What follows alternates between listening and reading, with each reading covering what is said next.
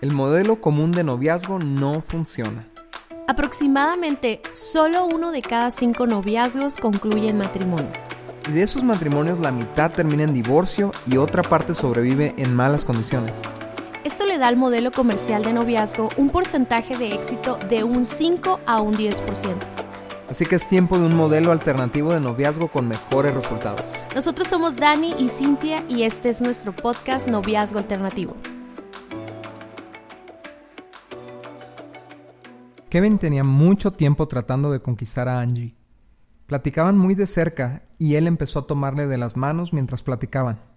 Al principio la sensación fue extraña pero agradable. De ahí se fueron a darse abrazos calurosos y después a besarse. En unas semanas ya estaban experimentando una intensidad en su relación física que parecía imposible de detener.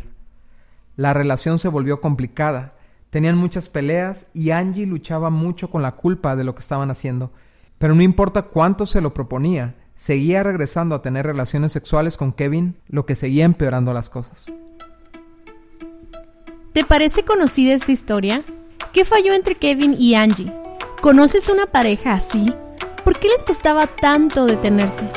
¿Por qué la falta de límites físicos complicó la relación? Hola amigos, ¿cómo están? Estamos en el episodio 10 de Guía de Noviazgo Alternativo. indivisibles. Ya no sabes ni en qué podcast estás. en qué live No, no, no, amigos, estamos bien, bien contentos porque el podcast de noviazgo alternativo le va ganando indivisible. Ah, Nos ha ido súper bien. Muchos jóvenes, espero que jóvenes están viendo, escuchando, perdón, este podcast y, y ha estado creciendo muchísimo.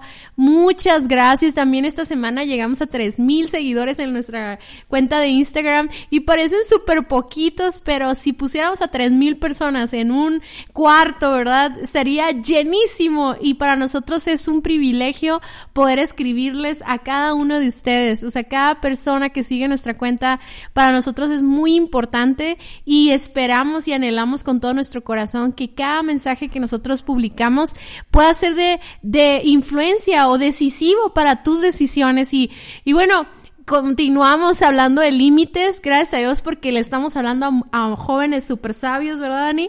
Que saben que límites los protegen. Y el día de hoy vamos a continuar. La semana pasada hablábamos primero de dos límites, hablamos de límites ah, de pensamiento y también hablamos de límites, eran límites de tiempo y límites de, pensamiento. Ahí está, sí me acuerdo, sí me acuerdo. Y esta semana vamos a hablar de otro tipo de límites, pero con la misma base, ¿no? De que límites nos protegen, límites nos ayudan a tomar decisiones buenas y nos guardan de tomar, de, de, de vivir consecuencias drásticas, ¿no? Así es, y hoy continuamos con este tema. Obviamente partamos del punto que límites es una barrera que no debe de ser traspasada. Y tenemos que vivir con límites, todos, no importa si eres soltero, no importa si estás casado, no importa, no importa la condición en la que te encuentres, fuimos creados para vivir dentro de límites. Así nosotros podemos ver ahí el, capítulo 1 de Génesis, eh, eh, hay mucha libertad, pero hay, hay límites también. Y por causa de que Adán y Eva no vivieron dentro de los límites que Dios había puesto, entonces se fueron a una vida caótica y desastrosa donde más límites tuvieron que ser implementados, ¿no? Es bien interesante ver esto, Cintia, ahí en, Génesis 1 nada más había, perdón, en Génesis 2 había, había nada más un mandamiento. Y, y, ya en Éxodo vemos que tuvo que haber 10 mandamientos y luego más adelante en Éxodo y en Levítico y Deuteronomio y todo eso, un montón de mandamientos porque la gente realmente le cuesta mucho trabajo vivir dentro de límites. Sin embargo, límites te protegen límites te mantienen saludable, límites te, ah, te ayudan a crecer, te ayudas a, maduras dentro de los límites para luego poder expandirte a cosas más grandes. Y en, este caso, por ejemplo, ¿cómo, ¿cómo se nos pudiera confiar un matrimonio si no tenemos límites en el noviazgo, no? Claro, el día de hoy vamos a hablar acerca de límites emocionales y que obviamente eh, tenemos que marcar límites en lo que compartimos de nuestras emociones. Y lo mismo sucede que con los pensamientos, que platicábamos la semana pasada, como cuando tú compartes eh, pensamientos muy íntimos o historias muy íntimas, crea esta ilusión de confianza y de enamoramiento y y se vuelve algo que puede ser tóxico para una relación o que pueden defraudarte o confiar en alguien que realmente no merece tu confianza, ¿no? Y las emociones es, es, están en esta situación. Apenas somos amigos, apenas andamos quedando y empezamos a hablar palabras como de me gustas, me encantas, te amo, o sea, alcanzamos hasta decir te amo a una persona que realmente ni conocemos, todavía ni sabemos si vamos a quedarnos con ellos y, y, hemos hablado en episodios anteriores cómo el amor nunca deja de ser, pero es que usamos tan fácilmente esas palabras pero platicamos acerca de nuestras emociones y exponemos nuestro corazón. Y, y luego después por eso no entendemos por qué andamos tan lastimados, ¿no? Sí, porque eh, compartir, o sea, de lo que estamos hablando es, es, esta intimidad de lo que sentimos en nuestro corazón, ¿no?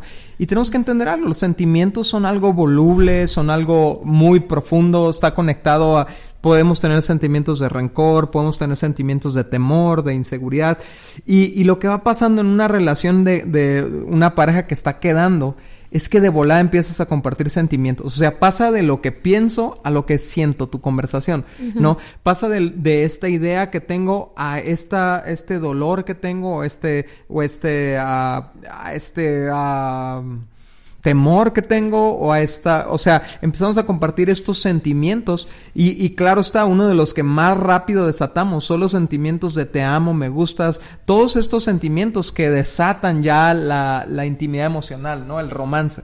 ¿Y por qué está mal? Tal vez porque en las emociones prometemos cosas que no estamos dispuestos a cumplir. Y, y entonces vienen las desilusiones y como te decía hace ratito, o sea, ahora sí terminamos y ahora que eh, todas esas palabras que se sembraron esas emociones que se compartieron, ahora hay que arrancarlas del corazón y eso es algo muy doloroso y que hace mucho más pesada la restauración después de un rompimiento, pues, o sea, a mí muchas personas me han escrito y me han dicho, ¿y cómo le hago para desconectarme de esta persona?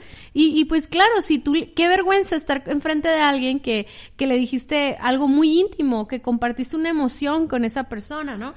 Entonces... De hecho, Cintia, yo le suelo recomendarles a los hombres, ¿no? Cuando estoy dando pláticas con puros jóvenes hombres, decirles, este, no le digas te amo a una chava porque la acabas de conocer o tienes tres meses de conocerla o inclusive hasta ya andando de novios hasta que no, no realmente no vayas a un compromiso, pues casi, casi la palabra te amo debería de, venir acompañada con el anillo de compromiso, ¿no? Porque es muy fuerte esa palabra. O sea, ya lo vimos en el tema del amor, ¿no? De cómo saber si es amor y todo eso.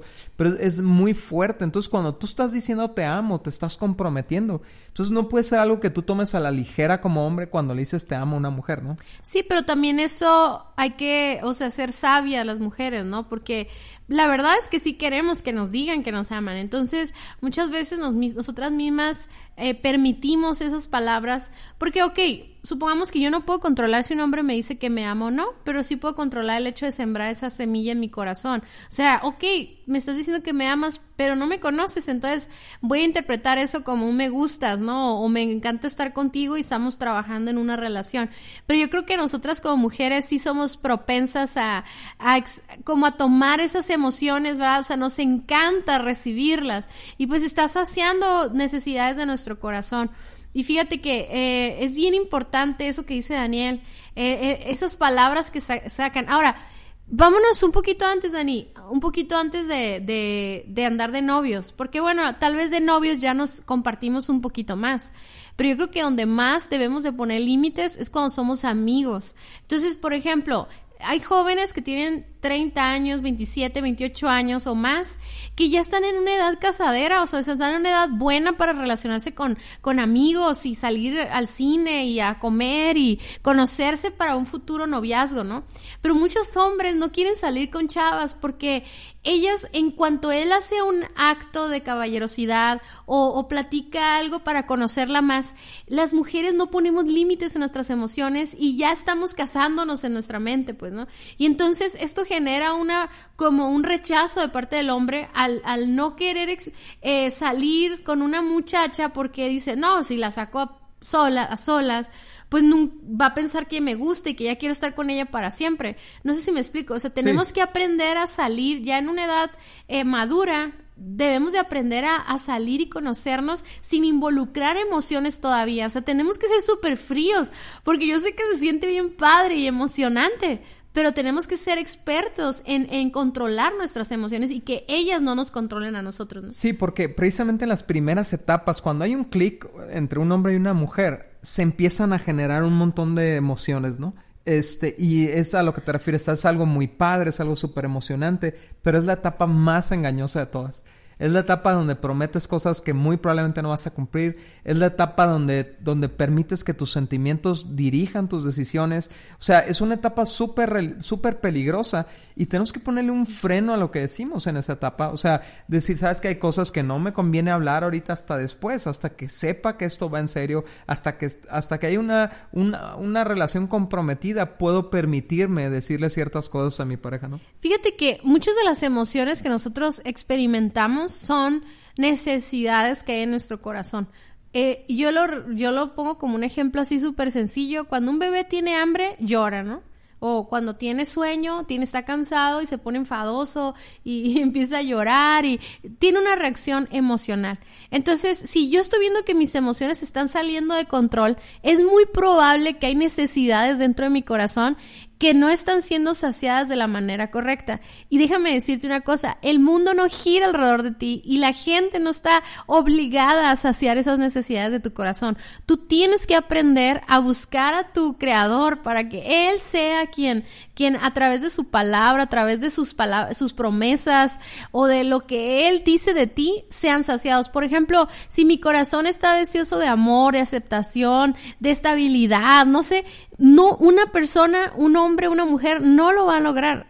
Pero si yo tengo mucha necesidad y no estoy saciando correctamente, entonces estoy haz de cuenta que estoy así sacando a gritos, o sea, mis emociones están a flor de piel y cualquier cosa, ¿verdad? Me emociona, cualquier cosa me... No digo que un hombre es una cosa, ¿verdad? Pero cualquier, cualquier persona que me dice hola o, o que me invita al cine, ya yo me estoy desbordando de mis emociones. Ahora, una cosa muy importante, y Dani está hablando de una cosa y yo también de otra, ¿no?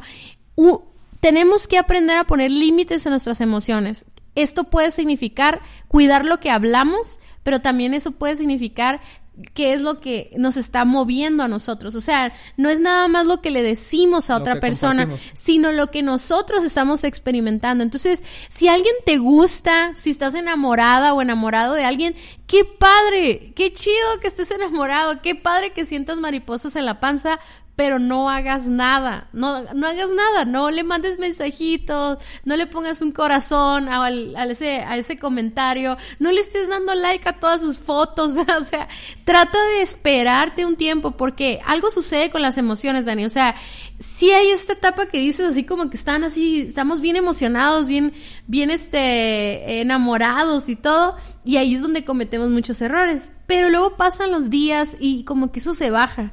Y entonces queda lo que verdaderamente nos gusta de la otra persona. Y ahí podemos disfrutar de eso porque decimos, oye, ya pasaron tres semanas oh, y, y, y, y me sigue gustando, me sigue llamando la atención, me, me siguen gustando cosas de esta persona. Sí, y, yo creo que en nuestra experiencia realmente, no sé, o sea, los primeros tres a seis meses de conocer a alguien eh, eh, es, es un tiempo donde te tienes que frenar en tus emociones. O sea, no, no puedes dejarlas desatar porque todavía no conoces suficiente a esa persona como para decir te amo o simplemente pensarlo en tu mente, ¿no? O sea, eh, pon en control tus emociones porque si no tus emociones te van a controlar a ti.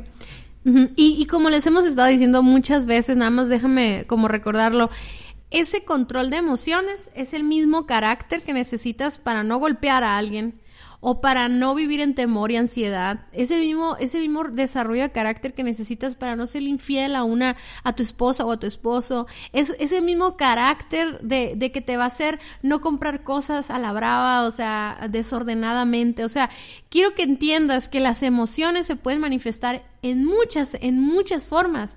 Y el aprender a controlar tus emociones, a ponerle límites, a que sobre todo que no te gobiernen, que tus decisiones no estén basadas en emociones, sino estén basadas en convicciones.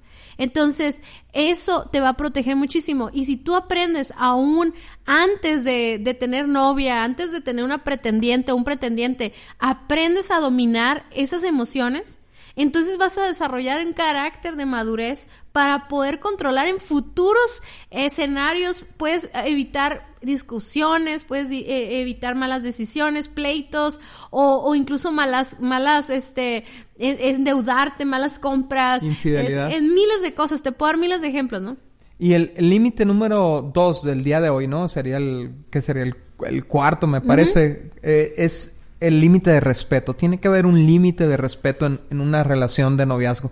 Y, y, también desde antes de noviazgo, obviamente, ¿no? Pero fíjate qué interesante, Cintia. Yo, yo pienso que de alguna manera eh, las personas piensan que al ponerse un título de novios se abren libertades. O sea, como ya nomás por tener el título de novios nos podemos decir lo que queramos, podemos hacernos el uno al otro lo que queramos y, y eso es completamente falso. O sea, si, si aún nosotros como casados tenemos que tener límites de respeto, no nos subimos, no nos gritamos, no nos ofendemos, no nos insultamos, no nos decimos groserías, no nos agredimos físicamente, o sea, no nos agredimos eh, emocionalmente, verbalmente.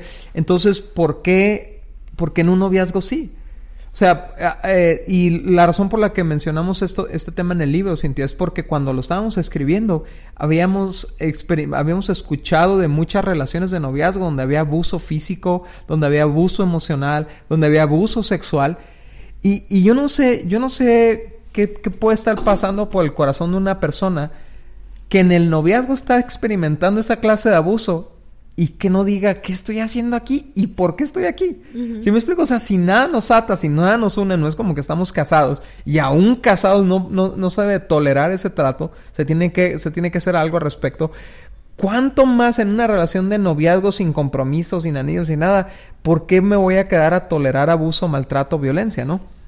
Fíjate que eso me recuerda muchísimo al mandamiento de Dios. Dice Dios, dice, ama a Dios sobre todas las cosas, con toda tu mente, con todas tus fuerzas, pero luego dice, ama a tu prójimo como te amas a ti mismo, ¿no? Y, y obviamente en ese pasaje no nos está diciendo Dios, ámate más de lo que ya te amas, pero yo creo que a la medida que nosotros nos amamos es como podemos amar a otros. Y es lo mismo, Dani, si nosotros no nos respetamos, si nosotros, o sea, ese respeto viene del entendimiento de quiénes somos, de nuestra identidad, de nuestro valor. Pero hay personas que han sufrido tanto abuso o, falta de estima, autoestima, que, que creen que la gente les puede hablar así. O sea, es como, ok, yo quiero que me ames. O sea, no importa que me golpees, no importa que me maltrates, no importa que me has engañado cinco veces, etcétera, etcétera. Entonces, muchas veces no podemos pedir un respeto que ni siquiera nosotros creemos que merecemos.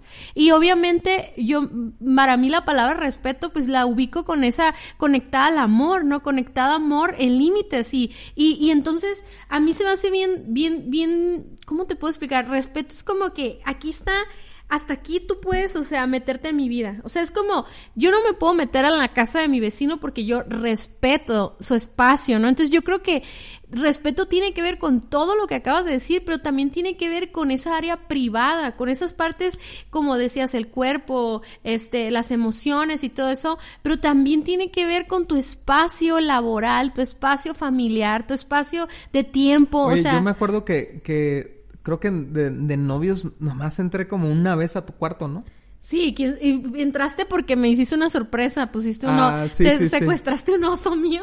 Ah, sí, sí, sí, hice, hice ahí una, una, hay un acto romántico, pero obviamente con los, con el permiso de los papás y todo, pero porque ese cuarto para mí era, este, como, este, ah, como estaba off limits, ¿no? Fuera de los límites por el respeto, ¿no? Fíjate, esto que estás mencionando, Cintia, me recuerda a este, a este pasaje en Romanos 12:10 que dice, ámense los unos a los otros con amor fraternal, ¿no? Lo vimos al principio de, la temporada, el amor de hermanos, el amor eh, eh, de respeto, fileos, dice, y respetándose y honrándose mutuamente. Y me encanta porque conecta mucho con lo que decías hace rato. Honrarse significa darse valor, o sea, o reconocer el valor que tiene la persona. No solamente el respeto, no solamente se trata de reconocer cuánto valgo yo y por lo tanto no dejo que me falten al respeto, sino también reconocer cuánto vale la otra persona. O sea, si un, si un chavo te está agrediendo físicamente, verbalmente, no te valora como persona. ¿Y por qué vas a estar en una relación con alguien que no te valora? O sea, si tú que me estás escuchando tienes problemas para tratar con respeto a tu pareja, tienes un problema de valorar y entender que es una hija de Dios o un hijo de Dios o es una creación de Dios y merece valor, cuidado y respeto, ¿no? Sí, y también poner límites a nuestro respeto eh, va muy, o sea, es ponerlos en, eh, como lo que decía hace ratito acerca del límite de las emociones, o sea, tiene que ver con que yo me dé a respetar, o sea, yo pongo mis límites para poder exigir que nadie pase esos límites, ¿no? Para poder barreras de, de que, hey, tú no entras hasta este lugar y no pasa nada si te lo digo, tengo la confianza y seguridad para decirlo, porque si me amas lo vas a respetar, ¿no? Pero también tiene que ver con los límites que tú pones en cómo tratas a los demás, o sea, cómo, cómo, cómo, por ejemplo, imagínate una escena en la que, en, en la que empiezan a discutir, unos novios empiezan a discutir y a discutir y a discutir y va elevando la voz, luego, ¿qué? ¿dónde está el límite? Si no sabes poner límites, si no, ni siquiera tú los tienes establecidos, o sea, tienes que tomarte el tiempo, es más, ahorita que termine el podcast, tómate el tiempo para escribir cuáles son los límites de respeto que yo exijo que la gente tenga para mí, no en un sentido de que a mí me respeta, no, no, no, simplemente porque conozco mi valor, conozco los de, o sea, por ejemplo, en, en el área sexual, y ahorita vamos a hablar de eso, ¿no? o sea, yo sé lo que yo quiero. Si tú sabes, yo por ejemplo, yo como, como esposa de Daniel y como mujer, como hija de Dios, yo quiero ser una mujer fiel. Para lograr eso, yo tengo que poner un límite de respeto hacia los hombres, de, ahí, de aquí hacia ellos y de ellos hacia mí. Entonces, por ejemplo, yo, yo tengo amigos que me dan carrilla porque les he, les les he dicho como, hey, no, no me abraces. Y, y, dicen, ay, ni que te fuera a hacer algo de cura, tú sabes quién es, ¿no? Y le digo, es que, es que respétame, o sea, ahora, fíjate muy bien esto. Esos, ese, ese, esos límites de respeto hacia afuera y hacia adentro, ¿no? Son cuestión de carácter, son cuestión eh, sobre todo hacia, hacia afuera, porque si yo valoro, valoras a tu novia, valoras a tu novio, pero es que es el mismo valor que tienen todas las demás personas. Entonces muchas personas, tú te tienes que fijar en ese rasgo de carácter con la pareja que te gusta, porque muchos respetan a, las autoridades, respetan a los papás y se portan bien correctos y no dicen groserías y ta, ta, ta, pero luego viene otra persona que a lo mejor lo considera menor a él, o sea, ya sea un hermano menor o alguien que les está sirviendo, el, eh, a, lo mejor un mesero o alguien que le está eh, este, tratando de limpiar el carro, no sé que tú que se te venga a la mente, ya esas personas no las respetas. Entonces es como, es una cuestión de carácter. Así sea la persona más poderosa del mundo, así sea la eh, tu hermano menor o la persona menos influyente, uno debería de respetar a todas las personas. Oye, Cintia, es buenísimo eso que estás diciendo porque yo he conocido casos de, de parejas donde él era muy atento con ella, muy respetuoso, pero daba señales de que tenía un problema en el corazón de ira o de falta de respeto, ¿no? Y entonces lo que hacía era, era, o sea, eh, se desataba ya casados esta situación. O sea, la violencia hacia ella se desataba ya casados porque ella no se dio cuenta o no quiso darse cuenta que era un tema de carácter, pues, que, como, como tú dices, o sea, la falta de darle valor a, a cualquier persona, sea menor en, en, en, recursos o menor en edad o menor en lo que sea. Y entonces, como a lo mejor en el tiempo de cortejo, él, él la veía como lo máximo y, y super wow, pero ya que se casaron la empezaba a despreciar y la empezaba a agredir. Y, y pero estas señales ya estaban ahí, por eso es bien importante eh, el límite de respeto en la relación. Y el último límite que vamos a ver hoy es el límite de intimidad sexual. Y yo creo que, no sé, si tú no estás escuchando y, creciste en un ambiente de iglesia o eres parte de un grupo de jóvenes, pues a lo mejor se habla con cierta frecuencia de este tema de la, de la sexualidad, ¿no? Y de alguna manera te han educado que pues es malo tener relaciones sexuales antes del matrimonio pero tenemos un concepto bien equivocado de lo que es intimidad sexual, ¿no, Cintia? O sea, eh, me refiero, pensamos que intimidad sexual es estar desnudo en una cama con otra mujer, digo, con una persona del sexo opuesto y, y teniendo relaciones sexuales, ¿no? Entonces ahí estás regándola, ahí estás pecando. Pero hemos descubierto, eh, haciendo nuestras investigaciones, leyendo libros escritos por doctores, de que la, intimidad sexual inicia mucho antes, ¿no, Cintia? Sí, eh, el contacto físico, o sea, el contacto físico que podemos tener, como lo decíamos en la, en, en la historia del día de hoy. Yo me he dado cuenta mucho, Dani, que los hombres tú no, pero la mayoría de los jóvenes hombres yo los veo así que son muy dados a estar tocándose, tocándose las manos y abrazándose. Y tú piensas que hasta son novios, pero no son novios, son amigos. Pero no hay respeto, pues no hay respeto en la intimidad, en la, en la, en, el espacio de físico, ¿no? Yo siempre digo a mis hijas, y tú tienes un espacio alrededor de ti como un círculo invisible que nadie debe de cruzar, ¿no? Pero también tiene que ver con nuestros pensamientos, con lo que platicamos de nuestra sexualidad. O sea, sexualidad tiene que ver con tu físico, tu belleza, eh, lo que te gusta. Entonces, cuando ya empiezas a compartir eso, ya se hace como una, una conexión. Fíjate, de hecho, una de las cosas que dicen los científicos, ¿no? Es que, o sea, además de los órganos sexuales que, que todo el mundo sabe cuáles son, el órgano, los órganos sexuales más, más grandes son el cerebro y la piel. Entonces, ah, cuando tú permites que alguien estimule tu cerebro o cuando alguien eh, cuando tú permites que alguien esté acariciando tu piel aunque sea en una zona no erógena o no o, no un órgano sexual propiamente tú estás permitiendo que, que, que se metan con tu sexualidad ¿Sí me explico? O sea, es, importante ver esto. Sí, simplemente, por ejemplo, la pornografía queda marcado en tu cerebro, ¿no? En tus neuronas, en conexiones neuronales. Entonces, lo mismo sucede con una conversación, con una fotografía, con una, con una plática, con unas palabras. O sea, queda conectado. ¿No les ha pasado que eh, una, un muchacho que te gusta te dice, ay, qué hermosa eres, o me encantas, o... y quedas semanas con esa voz grabada en tu cerebro, o sea, lo traes en ti, en ti mismo. Entonces, intimidad eh, los límites de intimidad no, no empiezan en lo físico, empiezan desde nuestros pensamientos. Y hay un pasaje que nos gustaría leerles que creo que para nosotros es el, ese es como que el límite, ¿no? Y está en 2 de Timoteo 2.22 y dice, huye de todo lo que estimule las pasiones juveniles. En cambio, sigue la vida recta, la fidelidad, el amor y la paz. Disfruta del compañerismo de los que invocan al Señor con un corazón puro. Y podemos sacar mucho de esto, ¿no? Pero para empezar, dice, huye de lo que estimule las pasiones en ti.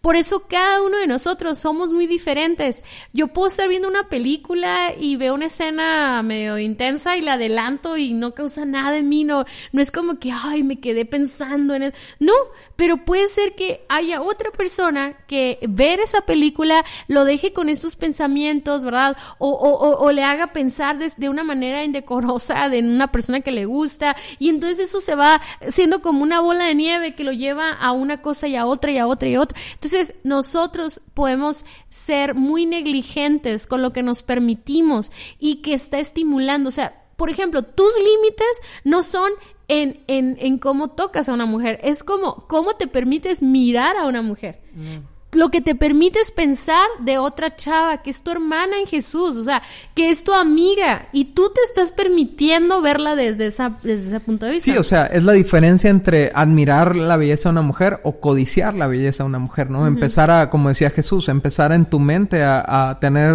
ahí una intimidad sexual con ella, ¿no? Entonces ahí tienes que poner límites, o sea, sin, sin antes interactuar con ella o él, Tienes que poner límites en tu Yo siempre he pensado, Dani, que los chick flicks o las películas románticas de alguna manera son como la pornografía, entre comillas, de las, de las, de las mujeres, porque nos siembran un montón de necesidades, de romance y todo eso. Entonces, crea una necesidad en nosotros. Entonces, todos nosotros tenemos una necesidad sexual sana, o sea, la que es normal porque Dios la puso ahí para reproducirnos y todo. Para buscar pareja. Exacto, ¿no? Entonces, eso es bueno, eso es sano. Sin embargo, ¿verdad? Todo lo que yo esté consumiendo con mis oídos, con mis ojos, de, de, de, información. Eso está estimulando y está generando una necesidad que todavía no puedo suplir. Entonces yo tengo que aprender a poner límites para que esto no se, se vuelva un problema para mí. Por ejemplo, yo estoy a dieta, ¿no? Ya sé que siempre les digo que sea a dieta, pero de verdad me lo propongo, ¿no? Entonces yo me he dado cuenta que si yo estoy siguiendo cuentas de Instagram, de verdad, Dani, que, tienen postres y recetas y todo, cada rato me da hambre, tengo, quiero comer y así estoy toda ansiosa, ¿no? Pero he descubierto que si sigo cuentas de, de la dieta que estoy haciendo y estoy viendo recetas de eso y, veo, me salen un montón de fotos así de antes y después y así, y yo me doy cuenta que digo, ay, no, no, sí, sí, vale la pena esperar, vale la pena este, eh, eh, eh, comer esto nutritivo, esto que no, me, que no me sube de peso, no sé, tal vez mi ejemplo no tenga sentido para ustedes, pero para mí es, es esto. Si yo, por ejemplo, sé que estoy casada, yo sí puedo suplir, gracias a Dios, mis necesidades, pero supongamos que tú te vas de viaje, Dani. Yo no me voy a poner a, o sea, yo cuido lo que veo. Yo creo que tú también cuidas mucho lo que ves. ¿Por qué? Porque tú no estás en casa y yo no quiero tener una conversación con un amigo. Todo, toda intimidad sexual que tú tengas antes de casarte se queda contigo. Es lo que dice la Biblia, se queda contigo, te acompaña. Entonces, toda esa, toda esa, todos esos recuerdos, todos esos, este, uh, sí, todos esos recuerdos te los traes al matrimonio y empiezan a meterse en tu relación íntima con tu pareja, ¿no? Por eso, por eso este pasaje dice, huye de todo lo que estimula. Entonces, Cintia, tú mencionas algo bien importante hace rato esto de qué me estimula a mí va a ser diferente que esto te estimula a ti, pero yo no me puedo hacer tonto. Y yo tengo que saber cuándo, qué cosas me estimula y huir de ellas, poner distancia de ellas. Kilómetros y kilómetros y kilómetros. Eh, entonces tengo que sacar a la vuelta. Entonces, si una persona está queriendo estimularme, ¿no? Este, yo le diría esto a las chavas como, a, como si fueran mis hijas, ¿no? Si un muchacho te está escribiendo y te está escribiendo y te está queriendo provocar y te dice qué bonita estás y qué bonita se te ve esa luz, lo que sea que te esté escribiendo por, por redes sociales, por WhatsApp, y está empezando a provocar algo en ti, pon el alto. Huye, o sea, dile, eh, a mí no me vas a hablar a mí, a mí, a mí me respetas y por favor te prohíbo que me escribas de esa manera. Entonces tú le estás poniendo un alto a lo que te está estimulando, porque deja que te estimule y vas a terminar haciendo lo que no querías hacer. Y luego, ¿sabes qué, amor? En Proverbios 7, si no me equivoco, habla también de una mujer que, que, estaba buscando un hombre. Ella era casada y su esposo no estaba en casa. Y, y yo quiero que entiendan, amigos, como hijos, también les digo que hay mujeres que andan buscando cómo engatusarte. O sea, tienes que ser más inteligente que eso. Porque obviamente en tu orgullo masculino o que le gustes a una chava, pues se siente súper bien pero no todas te convienen y, no es el momento correcto. Y, el, que va a batallar con esos pensamientos y con esas adicciones eres tú y te va a doler mucho, va a doler mucho lastimar a tu futura esposa con problemas en tu área sexual por no cuidarte el día de hoy. Ahora, yo sé que Dios puede sanarnos y limpiarnos de eso. Dice la Biblia que si un si la si el sacrificio de un cordero o de un animal no podía limpiar los pecados, ¿no? Dice cuánto más la sangre de Cristo, lo estoy parafraseando, ¿no? Pero a mí me encanta eso porque me, me lo imagino aplicando esa salvación en mi mente, ¿no? Y yo lo viví, yo lo experimenté. Dios sí puede sanar y, restaurar tu mente y restaurar tu sexualidad. Pero si, si tu amigo amiga, tú ya has sido restaurado de eso. ¿Qué necesidad tienes de, de, regresar a la esclavitud? Pero si una persona, por más veces que Dios, haga restauraciones en su vida, pero no sabes poner límites, siempre vas a regresar al mismo cochinero, ¿no? Vas a regresar al mismo hoyo. Entonces tenemos que aprender a poner límites, como les decía hace unos segundos, kilómetros alejados de, cualquier cosa. Va a llegar un día, y lo hablamos en el episodio de la gratificación, ¿no? Va a llegar un día en que la persona tu compañero de vida, tu compañera de vida van a estar juntos y van a poder disfrutar de su juventud en intimidad y, vas a ser tan feliz y vas a disfrutar tanto porque no vienes arrastrando todo ese pasado, ¿no? Y Dios, y Dios honra eso. Y, y obviamente eh, ese proceso de conocerse, de, de, de, de, intimidad en el matrimonio, es un proceso que toma tiempo y esfuerzo y amor y todo, pero es en un, en un espacio a salvo, pues, o sea. Exacto. Fíjate, Cintia, me, me encanta cómo cierra este pasaje porque yo, yo creo que aplica excelentemente al noviazgo o al prenoviazgo, ¿no? Dice, en cambio, o sea, huye de lo que estimule las pasiones juveniles y en cambio, o sea, no solamente es quedarte así sin hacer nada, no, no hago nada malo, no, no, no, no, no basta con no hacer nada malo. Dice, en cambio, sigue la vida recta, la fidelidad, el amor y la paz. O sea, ponte a hacer lo que debes de estar haciendo en vez de estar queriendo meterte en lo que no, no te debes de meter. Pero lo dice, disfruta del compañerismo de los que invocan al Señor con un corazón puro. Entonces, si tú estás buscando una compañera o un compañero de vida, yo creo que este es un aspecto muy importante para buscar, un corazón puro. O sea, eh, mira, tú te vas a dar cuenta, sí o no, Cintia, en los primeros tres meses de conocer a una persona, si su corazón puro es puro o no es puro. o sea, si, tiene problemas de pureza en su corazón, pues, ¿no? Si está batallando con, con inmoralidad, si está batallando con pornografía, si está batallando con ese tipo de cosas, de volada te vas a dar cuenta. En los primeros tres meses va a salir a la luz. Es algo que, que difícilmente, o, o a lo mejor la, la, forma provocativa de vestirse o qué sé yo. Pero, eh, entonces, que, que la gente que tú busques para hacer compañía con ella, ya sea amigos o la pareja que estés buscando. Si tú estás buscando pureza, busca a quien busca pureza, ¿no? Sí, incluso hasta los grupos de WhatsApp en los que estás, o sea, si no se promueve pureza ahí, digo, si no se respeta, mejor salte de esos grupos, ¿no? Pero sabes qué, ese, este pasaje también me enseña a mí qué límites, cómo debes de tratar a una amiga, cómo debes de tratar a un amigo. Y hace mucho escuché que en la Biblia habla de tres tipos de relaciones. Una es como padre, padre e hijos, o sea, hermanos, familiares. La segunda es como, es como esposo. Y luego los otros son hermanos. El prójimo. El prójimo o los hermanos. Entonces, son, son tres, o sea, son tres como tres formas en que tú puedes tratar a una mujer. Entonces, ¿es tu hija? No es tu hija. Por lo tanto, no la trates como, como si fuera su papá. O sea, no la mantengas, no la regañes, no la controles, nada de eso, ¿verdad? Y segundo, ¿es tu, ¿es tu esposa? No. Pues no tengas relaciones con ella, no tengas intimidad emocional, física o sexual, de cualquier tipo de intimidad que tendrías con una esposa. Y, y si es tu hermana, weird, ¿verdad? No la trates como, como tratarías a una hermana, o sea, con compañerismo, con amistad, eh, platicarían, jugarían, eh, harían un montón de cosas, irían al cine, platicar de, de las expectativas, no sé, pero como una hermana cómo la tocas, cómo la tratas, cómo le hablas como a una hermana. ¿Cómo te gustaría, si tú tienes hermanas, cómo te gustaría que su novio la tratara? Entonces tú, tú tratas así a las demás mujeres. Y sabes, yo creo que hay mujeres que tienen un corazón puro, que están buscando hombres con corazón puro.